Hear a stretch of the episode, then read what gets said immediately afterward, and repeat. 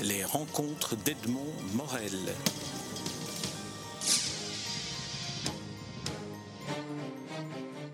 Caroline de Pester, nous nous rencontrons à l'occasion de la création d'une nouvelle maison d'édition, une aventure dans laquelle vous vous êtes lancée en créant Espace et Signes. Alors ma première question concerne euh, l'initiative de créer dans un univers économique aussi difficile pour le livre, de se lancer dans l'aventure d'une nouvelle maison d'édition. Qu'est-ce qui fera et qu'est-ce qui fait votre différence?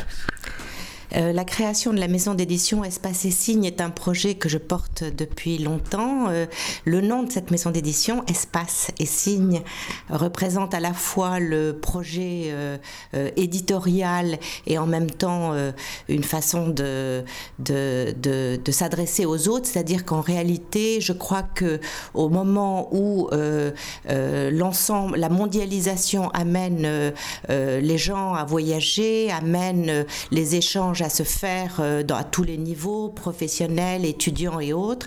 Je pense que euh, une maison d'édition qui permet à chacun de découvrir avec des petits ouvrages euh, la diversité des cultures du monde et la diversité de l'autre, l'altérité, c'est un projet qui me plaît et qui me stimule énormément.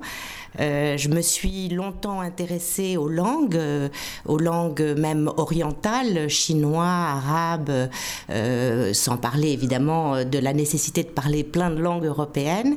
Et l'arrivée des étudiants Erasmus en France, les échanges, les étudiants qui partent en stage pour faire des stages dans des écoles de commerce ou Sciences Po qui vont faire leur stage à l'autre bout du monde m'amène à penser que la découverte au travers de petits ouvrages un petit peu ludiques qui permettent de découvrir les points forts des cultures étrangères est un projet qui euh, se différencie de ce que font les autres maisons d'édition. On, va venir à votre catalogue, mais auparavant, j'aimerais connaître un peu le, parcours qui vous a conduit à cet intérêt vers euh, les langues orientales et vers finalement les cultures du monde, à commencer par les cultures orientales et extrême orientales. Ma première expérience professionnelle a été euh, de travailler euh, au Quai d'Orsay et de m'occuper de la promotion de la culture euh, française à l'étranger. Et c'est, je crois, de là d'où vient mon goût pour les cultures du monde et la diversité. Et, c'est de là que vient ma fascination. C'est-à-dire que j'ai été absolument, tant en tant qu'étudiante au Langzhou, quand j'ai appris le chinois, fascinée par la découverte de cette culture, que quand j'étais au Quai d'Orsay, où au travail travers d'une politique de promotion de la culture française, on menait en réalité aussi une politique d'échange culturel. Et je crois que c'est de là d'où vient euh, hmm. cette, euh, intérêt. Alors, éditer les cultures du monde, comment avez-vous euh, choisi les quatre premiers livres qui sont le, début de, votre catalogue, dont vous m'avez dit hors micro que vous étiez déjà en train de préparer les, titres suivants? Alors, je, dis les titres, les 32 marches du trône, Irk Bittig dans les collections Grands Livres, et puis alors deux premiers volumes dans un format beaucoup plus, beaucoup plus petit, des contes du Tripitaka, le singe obscène et la tortue bavarde et le deuxième volume, La femme qui ne perdait jamais rien. Comment avez-vous fait les choix euh, de, ces, de ces différents titres?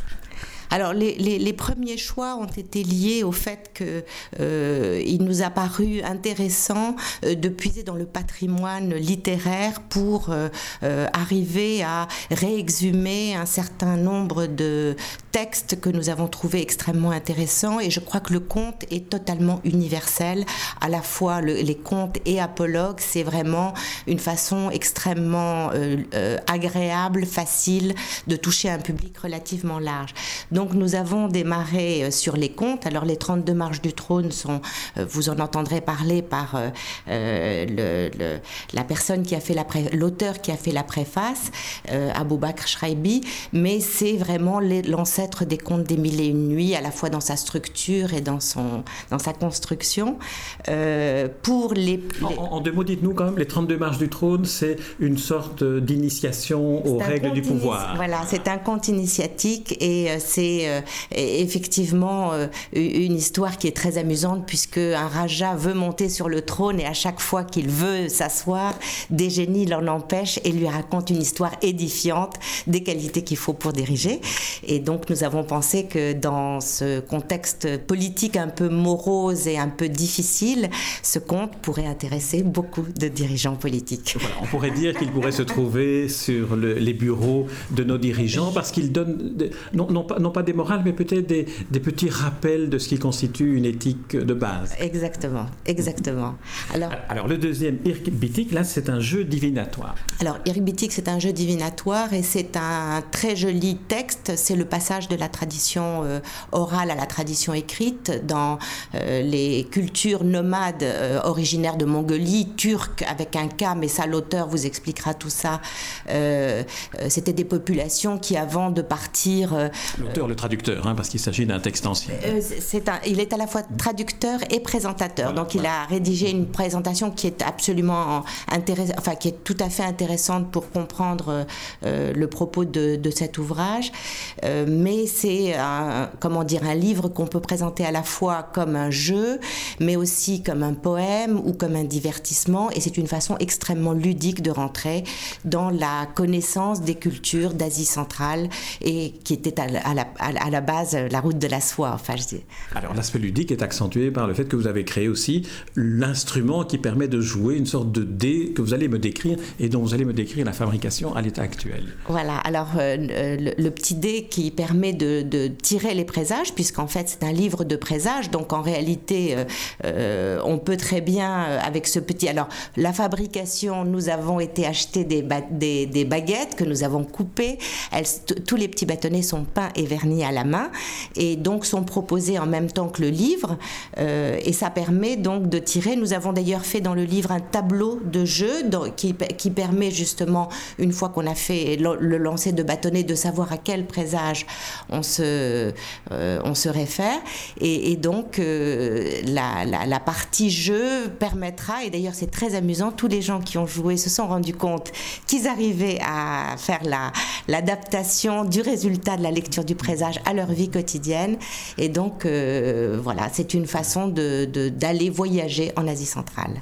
Alors l'autre collection, c'est une collection de, livres plus petits, de format, plus petits de, contenu. Ce sont chaque fois des extraits des contes du Tripitaka. Alors que sont, que signifie d'abord le mot Tripitaka qui nous dit, qui nous explique un peu le, processus de, de ces textes? Alors le Tripitaka, c'est les, euh, les, trois corbeilles, ce sont des textes euh, extrêmement importants, c'est en gros le canon bouddhique, et en fait ce sont des textes qui sont originaires du sanskrit et qui ont été traduits entre le 1er et le 10e siècle en chinois, et qui ont permis la propagation du bouddhisme en Chine.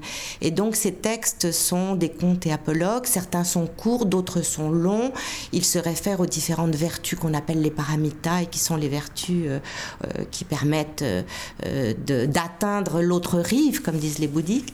Et, euh, donc nous avons euh, souhaité, nous, nous, avons travaillé sur un énorme volume, euh, enfin un, énorme travail en trois volumes écrit, par Édouard Chavannes au début du XXe siècle, qui recensait 500 contes, mais il y en a sans doute encore plus. Et ces 500 contes sont regroupés à peu près en 18 livres. Et nous avons dedans fait une sélection thématique, c'est-à-dire que nous notre idée, c'est de faire connaître ce Tripitaka qui euh, est à la fois euh, d'abord le Tripitaka chinois, puisqu'ils ont d'abord été traduits en chinois, mais ensuite le Tripitaka a été traduit en japonais et en coréen. Et en fait, c'est les ancêtres des contes du monde entier, c'est-à-dire que tous ces contes ont circulé vers l'extrême-orient, sont revenus par la Perse et donc euh, après c'est devenu les mille et une nuits par le monde arabe. Et donc en réalité c'est tout un mouvement.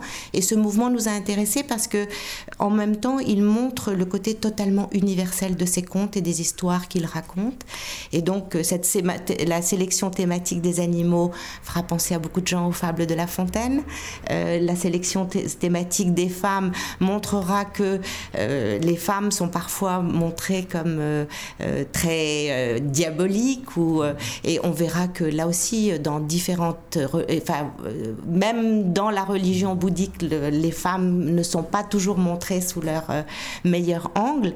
Et donc finalement ça permet de relativiser. Et c'était aussi un des projets de la maison d'édition c'est-à-dire que la connaissance de l'autre permet de dédramatiser et de montrer que finalement tout est assez universelle et la compréhension de l'être humain passe par ce type de lecture qui permet de montrer que finalement on fait tous partie d'un même même monde. Alors lancer une maison d'édition, Caroline de Pester, veut dire que on s'est aussi intéressé ou on s'intéresse au type de public qui va s'intéresser aux livres que vous publiez. Est-ce que vous avez déjà une idée du, public auquel euh, vous adressez chacune de ces collections? Parce que je pense que pour ceux qui nous écoutent, ça pourrait être intéressant de savoir vers quelle euh, collection ils devraient euh, s'adresser, ils devraient se diriger pour vraiment que leur, leur curiosité soit satisfaite. On, a beaucoup travaillé. En réalité, euh, le, projet de cette maison d'édition est un projet qui a été réfléchi et, mûri pendant assez longtemps et on a en particulier beaucoup euh, pensé au public pour une raison qui est simple, c'est que je vous disais que ce, projet éditorial est un peu un aboutissement euh, d'une expérience, enfin d'une vie professionnelle et d'une expérience. Et je vous disais que j'ai commencé au Quai d'Orsay qui m'a permis de découvrir la richesse des cultures du monde et ensuite j'ai été pendant 15 ans libraire et j'ai été confrontée au public. Et donc, en fait, euh, j'ai découvert en tant que libraire qu'il n'y avait pas toujours une adéquation entre ce que les gens écrivaient et entre ce que les gens cherchaient. Et donc, je vais essayer, je ne suis pas sûre d'y arriver parce que c'est pas si simple, mais j'ai beaucoup réfléchi au public euh, que je vise au travers de ces ouvrages. Et donc, en fait, euh, l'idée, c'est de faire appel aux plus grands spécialistes parce qu'on travaille sur une matière qui, ne, enfin, qui doit être transmise telle qu'elle est et qui ne peut pas être modifiée et qui doit être traitée par des gens qui savent ce dont ils parlent. Mais en même temps, nous leur demandons une écriture très particulière puisque nous leur demandons de s'adresser vers un public le plus large possible. C'est-à-dire que l'objectif, c'est que n'importe qui qui s'intéresse à euh, la Chine, l'Inde ou euh, euh, l'Amérique latine ou l'Afrique, et pour une raison quelconque, puisse prendre un de nos livres, et même s'il n'a pas d'un niveau universitaire pour, pour rentrer dans une problématique, il faut qu'il puisse lire le livre, il faut que le livre soit écrit dans un langage simple, et il faut qu'il puisse toucher. Donc on travaille beaucoup l'écriture et la présentation et on a été très agréablement surpris parce que tous les plus grands spécialistes que nous avons contactés pour écrire les ouvrages ont répondu présent à l'appel parce qu'en réalité, euh, je crois que euh, même si euh, ils écrivent par ailleurs des choses beaucoup plus érudites et beaucoup plus savantes, ils sont contents de pouvoir partager avec un public plus large. Et c'est vraiment le projet de la maison d'édition. Et je crois que c'est ce qui nous différenciera des autres. Alors c'est adapté dans un, dans un français contemporain, donc dans un français parfaitement, euh, parfaitement lisible, c'est tout à fait accessible à, tout lecteur. Vous avez évoqué le, côté universel du, contenu des textes. Selon vous, dans, quelle mesure est-ce que euh, des contes euh, nous aident à vivre d'une certaine manière? Bah, écoutez, je pense que les contes euh, nous donnent euh, une matière à réflexion, nous donnent un recul et nous présentent des problèmes qui peuvent être graves et douloureux de façon amusante. Et je crois que rien qu'en ça, c'est un plaisir. Mais pour en revenir au travail d'écriture, c'est vrai que, euh, par exemple, lorsque nous avons travaillé sur le texte de ces 32 marches du trône, qui est un texte qui est amusant, puisque c'est un texte qui a été traduit par un Français euh, au XVIIIe siècle, mais qui a été édité à New York. C'est un texte qui n'a jamais été publié en France, et donc nous l'avons repris euh, l'écriture est une écriture euh, qui est euh, tout à fait, comment dire, datée de l'époque où elle est, mais nous avons tenu à conserver la saveur de ce style.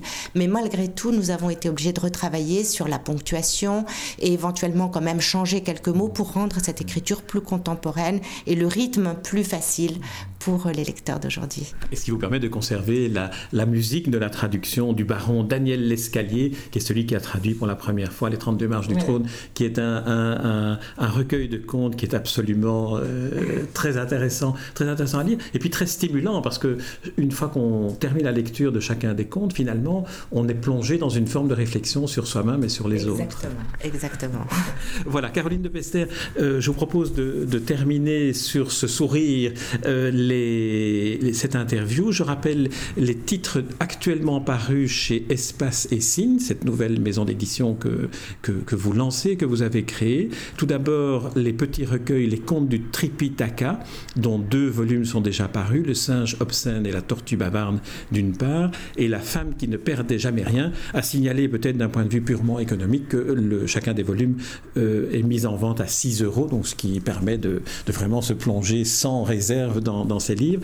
Euh, dans la collection grand format, Les 32 marches du trône ou Comment mériter le pouvoir, un conte indien traduit par le baron Daniel Lescalier, et le jeu divinatoire Irk Bitik, euh, texte euh, traduit et présenté par Rémi Dor, que nous allons interviewer aussi. Merci Caroline de Pestet. Merci à vous. Les rencontres d'Edmond Morel.